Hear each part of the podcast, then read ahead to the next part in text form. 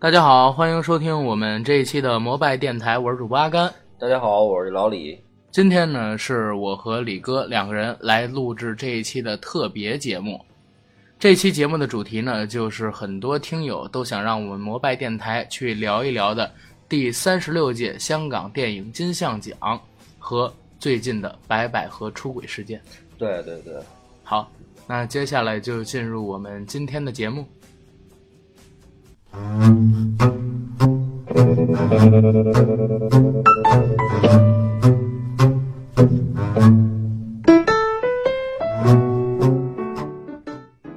节目录制的时间呢是二零一七年的四月十六号。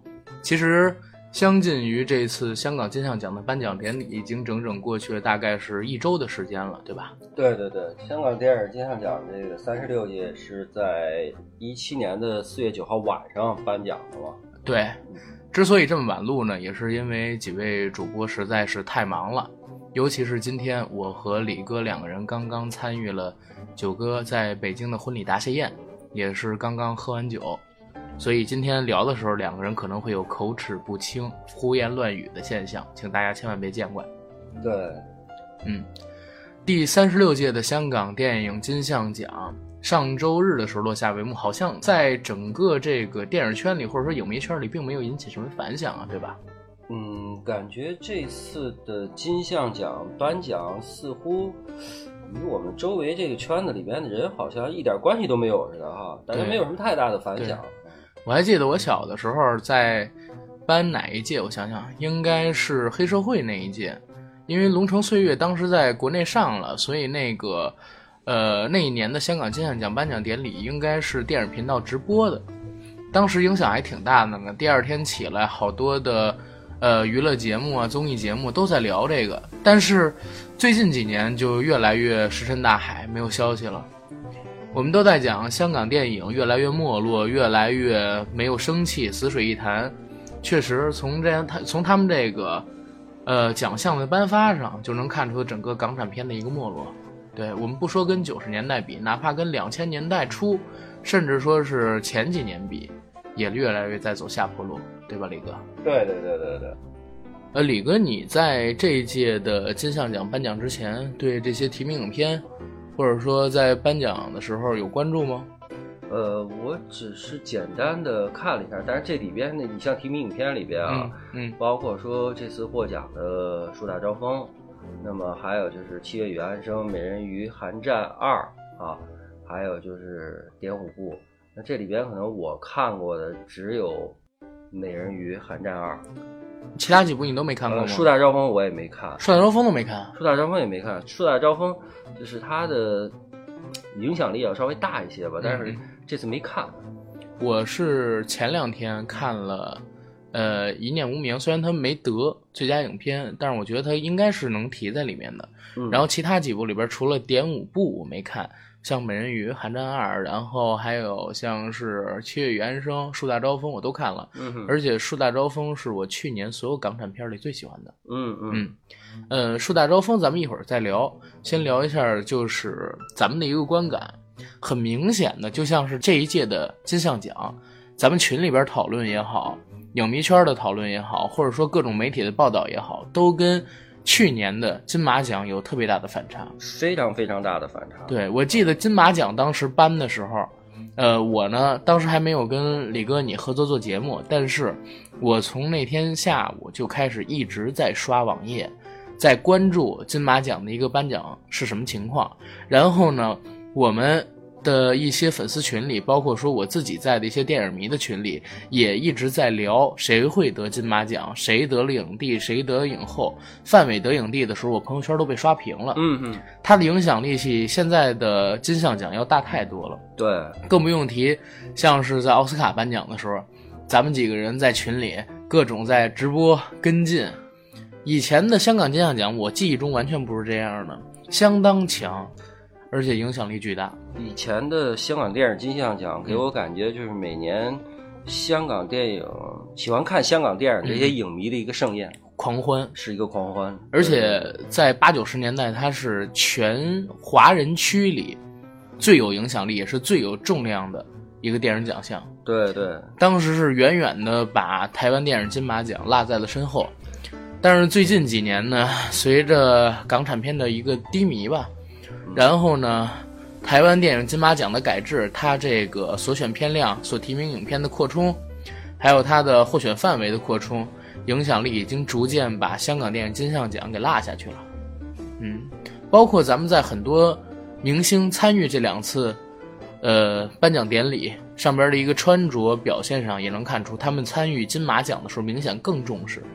反而是参与金像奖的时候，大家都是抱着一个来玩玩的心态。对对对，就像嗯，你说，就是就像如我们拿这届的金马和这个这次的金像啊，那我们从明星的关注度和这个本身他颁奖当日的一个盛况，我们就可以明显的看出，现在台湾金马奖是要远远的，它受关注的程度吧，嗯，它要远远的。领先于金像奖，但是在就像刚刚你说的，那么在之前，在香港电影辉煌的时代，那么香港电影金像奖可以说在亚洲是一枝独秀的，是一枝独秀。亚洲的话，其实还有像是东京电影节。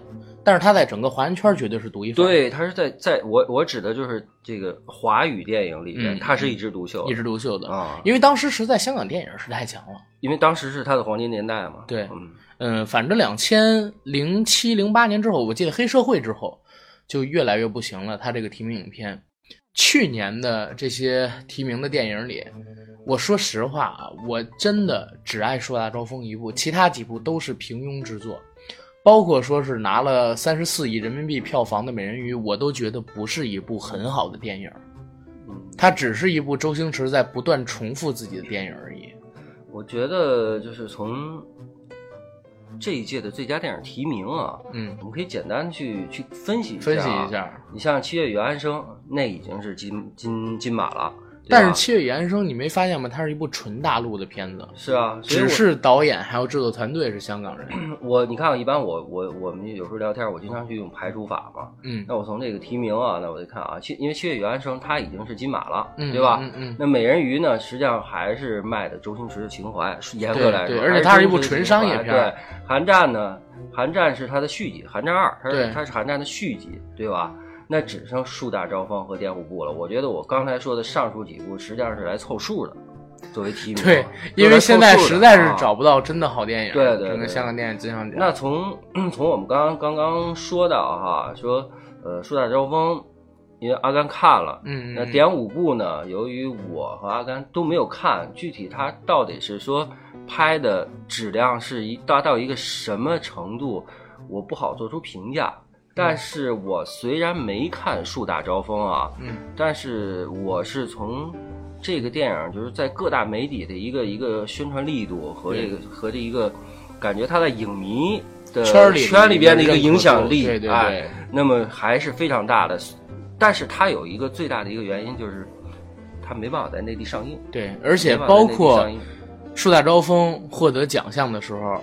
都只能被剪掉。现在大家搜百度百科，之前我们在做一些后备的资料的时候，我们说百度百科搜一下这一届的一个获奖情况，结果搜不到最佳影片，就是因为树大招风它是被禁的。当时我包括颁奖都不能直播，因为当时我们在查这一部分的资讯的时候。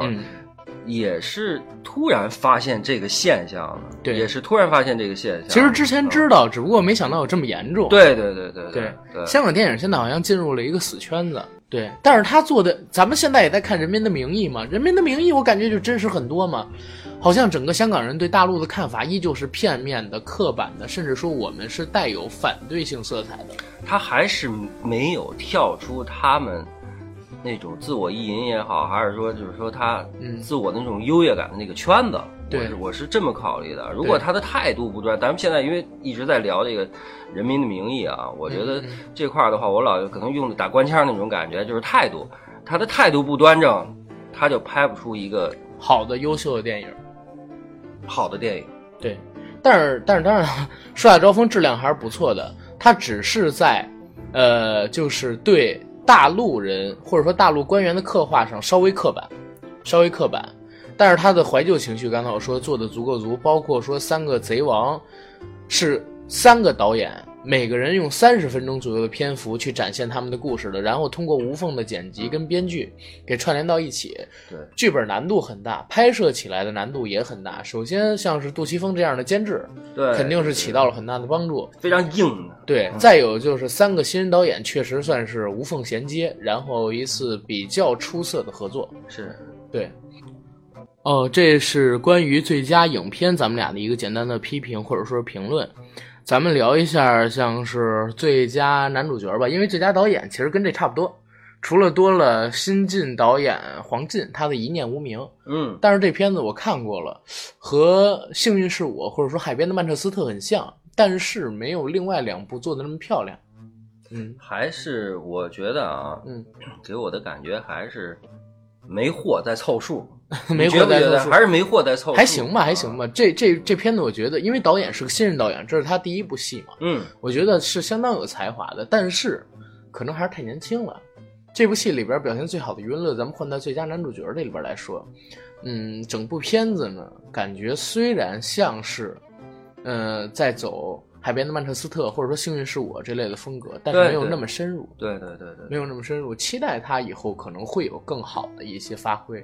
他第二部电影或者说第三部电影吧，嗯，那咱们再来聊一下最佳男主角吧。好好好，这次最佳男主角提名我觉得是挺激烈的。首先是一念无名，咱们刚聊过的余文乐，然后吴镇宇的《脱皮爸爸》，梁家辉的《寒战二》，还有任贤齐和林家栋这两个人都是来自于树大招风。对对对，最终的最佳男主角呢是林家栋。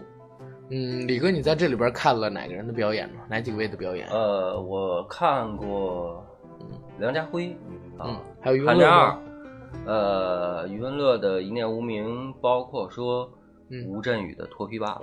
OK 啊，呃，我是这几部里除了脱皮爸爸，然后都看过了。一念无名，我是前两天在电影院看的。嗯，我也是，因为只只能在电影院看。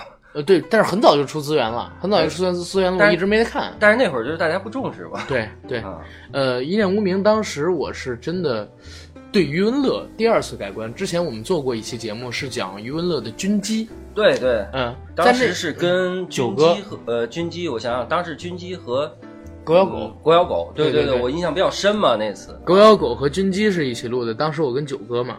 然后这部电影呢，是我第二次对余文乐有所改观。他在里边像是褪下了偶像派或者说一个帅哥的影子，变得真正的像一个深沉内敛的演员，也是我第一次认认真真的看他做一个非常冷静而且克制的角色。嗯，我是觉得就是余文乐可能会通过这部影片的话，他从他的演技的表现方面啊，嗯，他会趋于成熟了，因为毕竟说，我们之前一直在说余文乐的时候，他是其实第一他是把偶像排在第一位的，他有没有实力？他有实力，他是一个明星，哎，他是一个明星，他有实力，但是呢，我们之前还是觉得他是一个偶像派，但是现在我觉得他可能会通过这部电影的话，他有一个有一个叫什么？升华吧，我觉得是一个升华。好啊，是他演艺事业的升华，并不是他演技的升华，是他演艺事业的升华。演艺事业，余文乐的话，他其实有一个最大的问题，你知道吗？现在所有的香港演员都在面临一个问题，就是香港演员在演大陆的电影的时候，是很难不让人产生出戏的感觉。那可能演大陆电影演的最好的人是谁？一个是成龙。因为成龙本身的话，他普通话比香港人一般的香港人要标准非常多。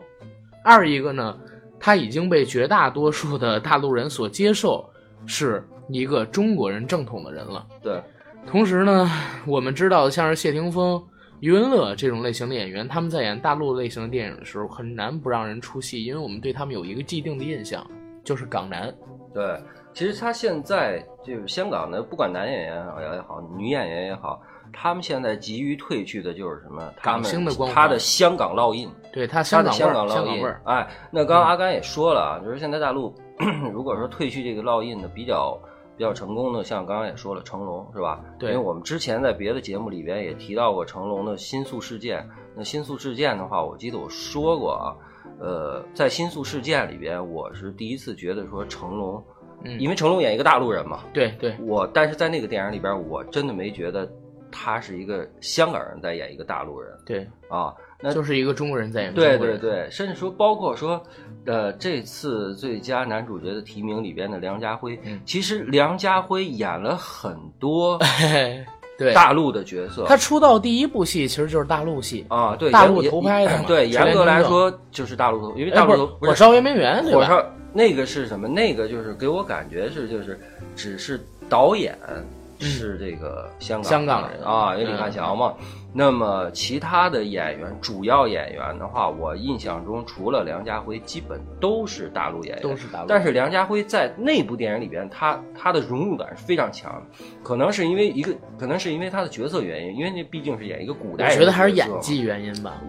因为你看梁家辉前两年演了一部特别烂的戏，叫《越来越好之春晚》，他在里边儿，呃，演了一个农村的厨师啊，不是演了一个内地的大厨，包括他演过农民，这样让人觉得很像没有出戏的感觉。对，非常没有出戏的感觉。而且我记得，因为我印象不深了，那个电影名字我印象不深了。嗯，梁家辉，我印象中好像还演过一个大陆的一个教师的一个角色吧。呃，对，《北京爱情故事》跟刘嘉玲，呃，那个那个我感觉是也不错也不错。当然了，那苹果也有啊，但是苹果一看就是 一看就是这个呃香港苹果不就看香港人屁股吗吗？对，苹果不就看苹果屁股吗苹果是情人的续集啊。对，然后咱们那个男主角里还出现了像是呃任贤齐和林家栋这块儿的话，哥你是没看过《树大招风》是吧？我没看《树大招风》，就没办法去去看说任贤齐他在这个剧中的表现。嗯但是我觉得，因为任贤齐任贤齐的表演啊，嗯我是觉得哈，任贤齐的表演他一直都都带着他自身的那种烙印比较强。对，不管是树大招风也好，还是以前的杨过什么的，哎，是吧？就是操，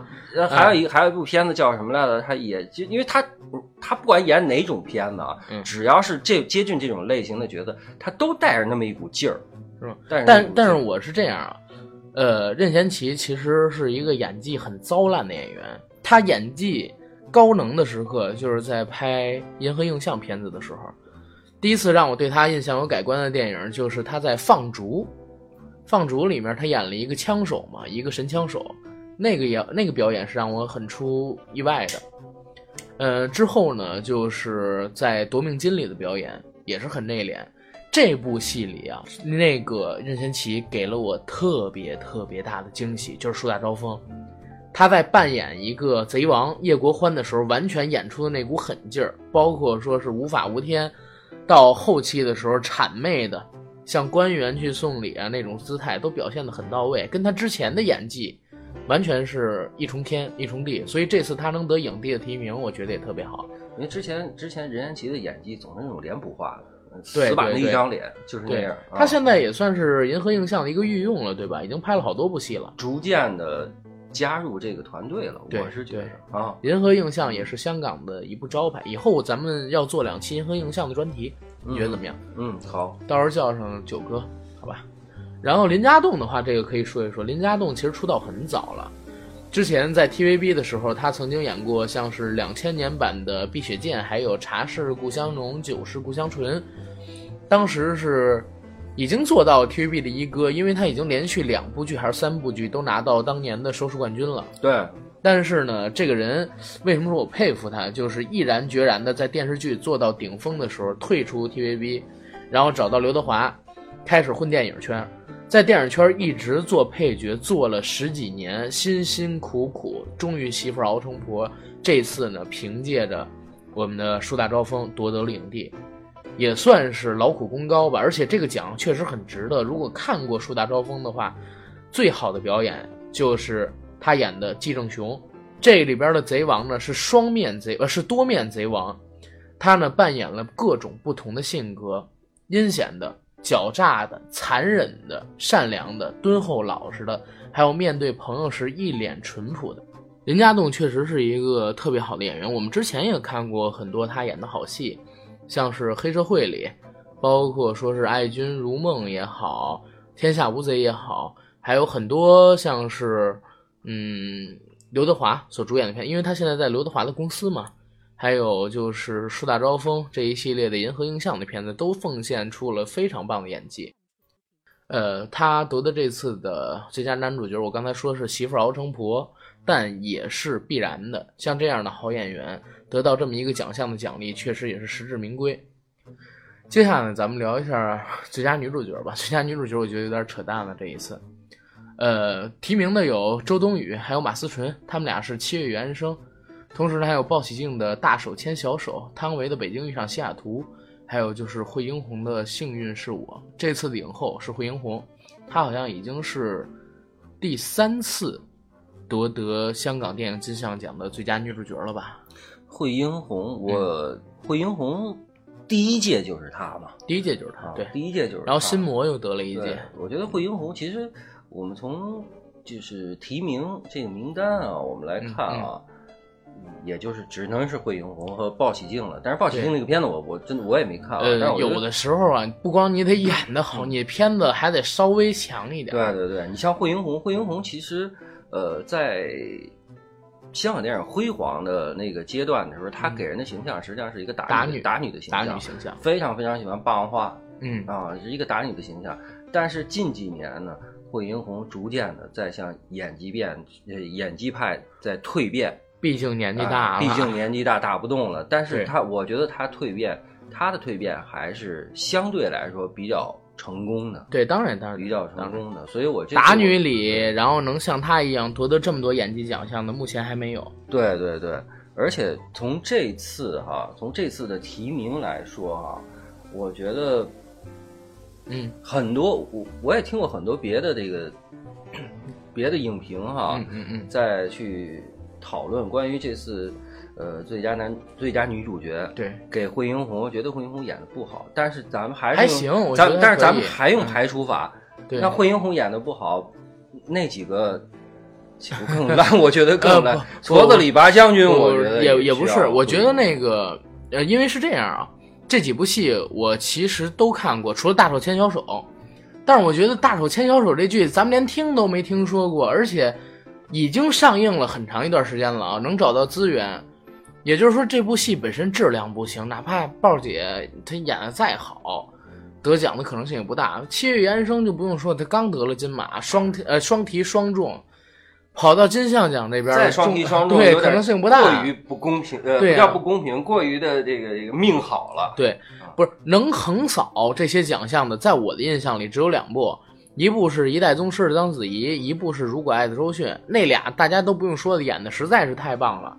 然后呢，像是咱们这次看到的汤唯，汤唯我都不想说了，汤唯已经提了 N 多次，而且汤唯演的很糟烂，你知道吗？片子也糟烂吗？呃，片子其实还可以，就是一就是一般五六分的水平。你觉得《不二情书》是一部好片子吗？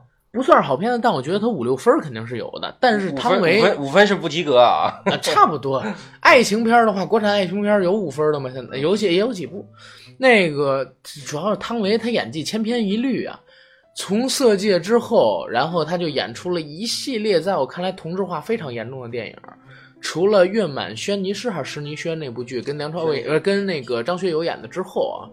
六七年的时间里边，都一直在重复自己。黄金时代演的实在是让人崩溃极了，都能得一个提名，只能说是姜志强姜老板背后的实力太强了。对对对对对，哎，说实话，香港电影没什么可讲的。香港电影金像奖已经是变成了一个自己人自己玩的这么一个小圈子奖了，对吧？我我在这儿只能说，希望香港电影金像奖明年能出几个好片子吧。今年连着这几年，我觉得。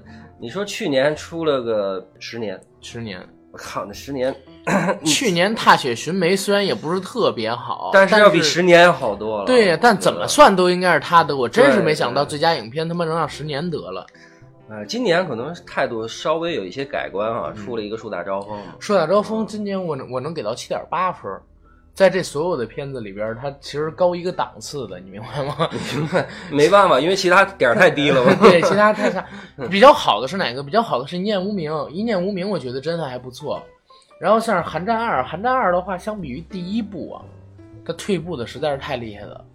就相当于像是那个《让子弹飞》里，嗯，姜文还是葛优说的那句话：“步子大了，容易扯着蛋。葛葛优说的吧？葛优说的，对吧我？印象中，因为《韩战一》他就是规规矩矩的讲了一个格局较小的故事，但是一个政治战。你知道吗？但是我真的不希望说香每一年的香港电影金像奖去围绕这些片子、这种类型的片子去获奖。我真的希望说再去回到当年那个辉煌的十年代，会哎八九十年代，那么什么野兽刑警，然后类型女人四十，对吧？非常非常多的啊无那些间道对片子。对，现在好像。每一届的香港电影金像奖不沾点政治的就就获不了奖啊！他妈沾点政治的，你再烂我都给你讲，这是一种什么心态？不是因为香港电影金像奖有一半的票是民众投的，嗯啊，人家毕竟是一个公公公平平的奖，对吧？跟 怎么着都是比大陆什么百花啊、金鸡啊，我觉得要强的。但是现在民众的心态是什么？其实我们之港前人的心态呃 我我们之前说了，不想涉及这些政治方面，但有时候不能不聊，对，不能不聊，多少会提到一些这个。我觉得这阿甘可能是刚才他的那个呃定义更准确一些，叫港人心态。对港人心态，啊港人心态。没事儿。嗯，咱们金像奖可以先聊到这儿，以后更多的东西还是放到六七月份咱们做的那个回归特辑里边去，能聊的东西更多，而且咱们也可以在里边做一些尺度大的尝试，对，可以放到咱们的群里，跟这上面双重分。对对对对对。行，那关于金像奖，咱们大概其就聊到这儿。嗯，说一说最近那白百合事件吧。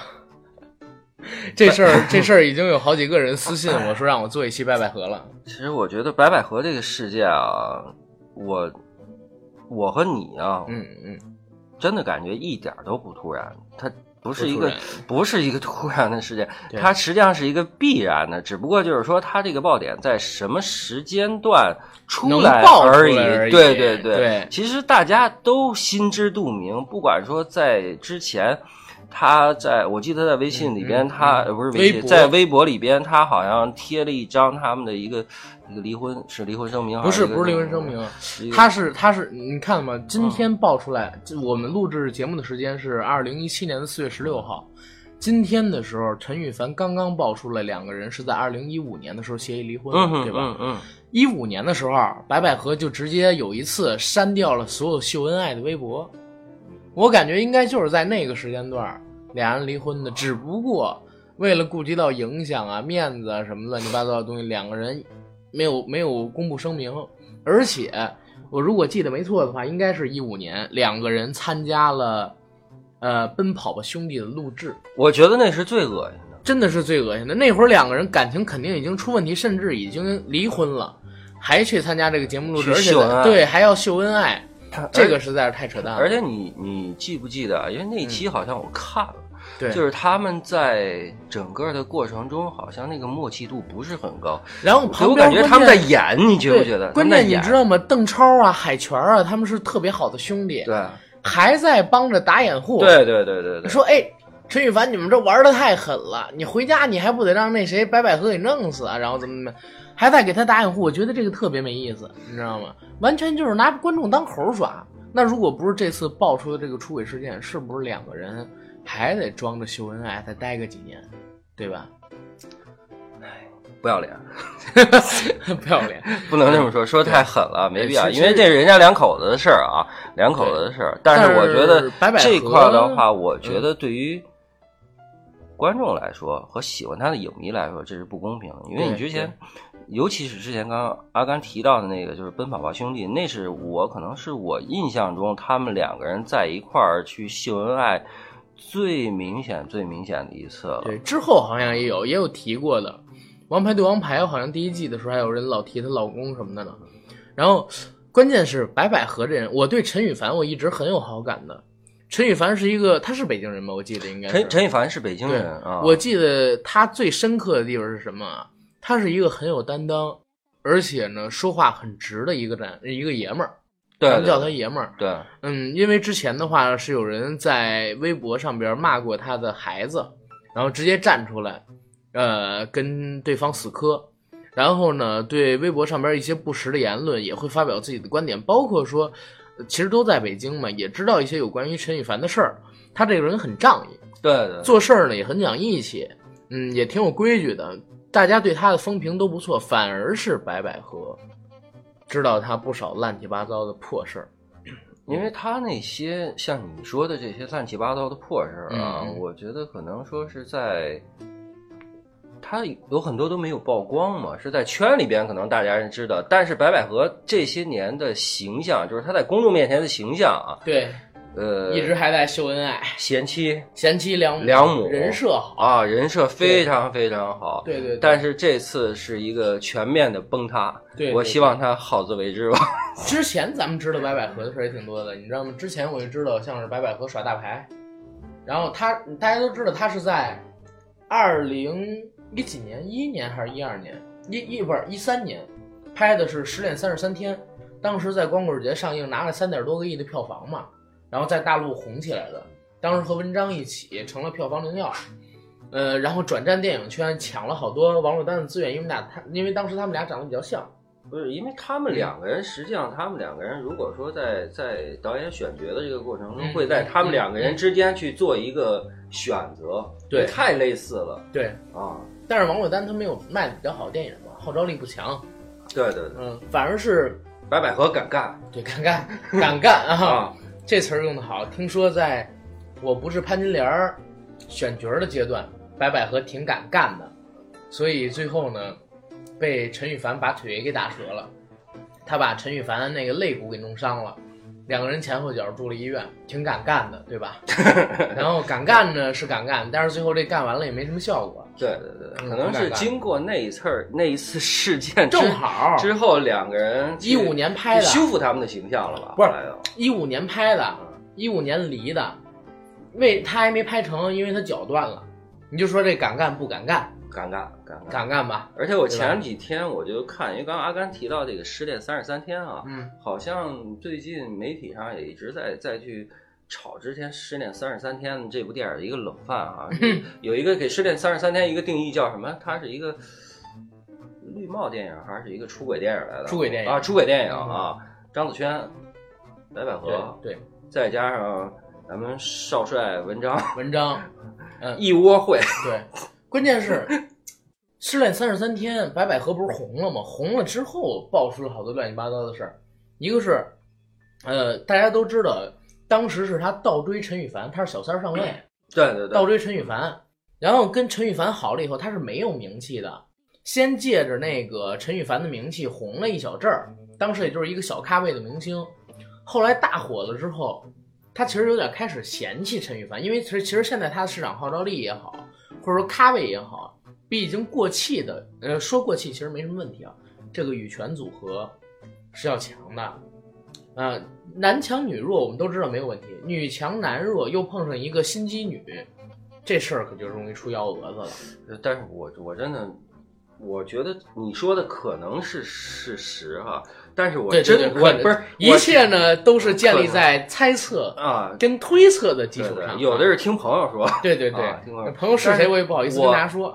但是我真的不希望说这件事的背后真的是这么冰冷、这么无情、这么去心机、这么去来不择手段。我可以用出不择手段。嗯，但是我一直对白百合印象都不好。之前我们参加过一个他跟彭于晏演的电影，应该是《被遗忘的那五年》还是什么《分手的那五年》，他们俩做首映。嗯嗯当时我们去，然后在台上的时候还挺热情的。彭于晏是台上台下都很热情，嗯，对，白百敬业嘛，对，白百合是就台上热情，台下可装逼了，真的。然后，呃，不，其实用这个词可能尺度有点大。我操，现在粉丝多了，不太敢骂人了，你知道吗？嗯。嗯，白百合可能是像阿甘说的，我换一换一个表述方式吧。呃，台上很敬业，台下完全也很也很敬业。台下敬业的是自我，台上敬业的是工作。对对对，而且像是如果大家看那个关于八卦成长协会的话，也爆出了过很多白百合的黑料吧。一个就是他上学的时候其实偷东西，偷东西然后被劝退，劝退了以后，然后呢还傍过大款，傍过大款，后来倒追陈羽凡，呃红了之后耍大牌儿，不光是录节目的时候，然后来回跑，呃不去参与节目的正常录制，然后漫天要价，嗯，待对待那个工作人员，还有就是现场人员的态度也很恶劣，冰火两重天。哎，冰火两重天。然后呢，还在微博上边各种卖好人设，对吧？参与节目的时候，在节目录制完成之后，也是对工作人员授以指使，但是在节目录制的时候呢，却也是一脸堆笑，让人觉得她是一个呃傻妞。或者说一个小妞电影代言人，就是一个没有心机、不懂世事的纯洁的女孩子。实际上是一个最牛逼的一个绿茶婊，心心机心机 girl B，心机 B，心机 B。这种事儿，反而这次这次俩人离婚这事儿，我是一点都不奇怪，而且我绝对站陈羽凡。我不爽白百合已经很久了，你知道吗？我觉得这块的话，作为。我因为我不是白百合的影迷啊，我觉得如果作为白百合的影迷，他们肯定之前他们也明白这些事儿，但是可能被自我麻醉了。人家不是那样的，你们是谣言，你们是八卦，是吗？咱们说的可能是八卦，但是我亲眼见着他就是耍大牌不敬业啊。这个参加参加那个首映礼嘛，被被偷哦，对，被偷走的那五年哦啊。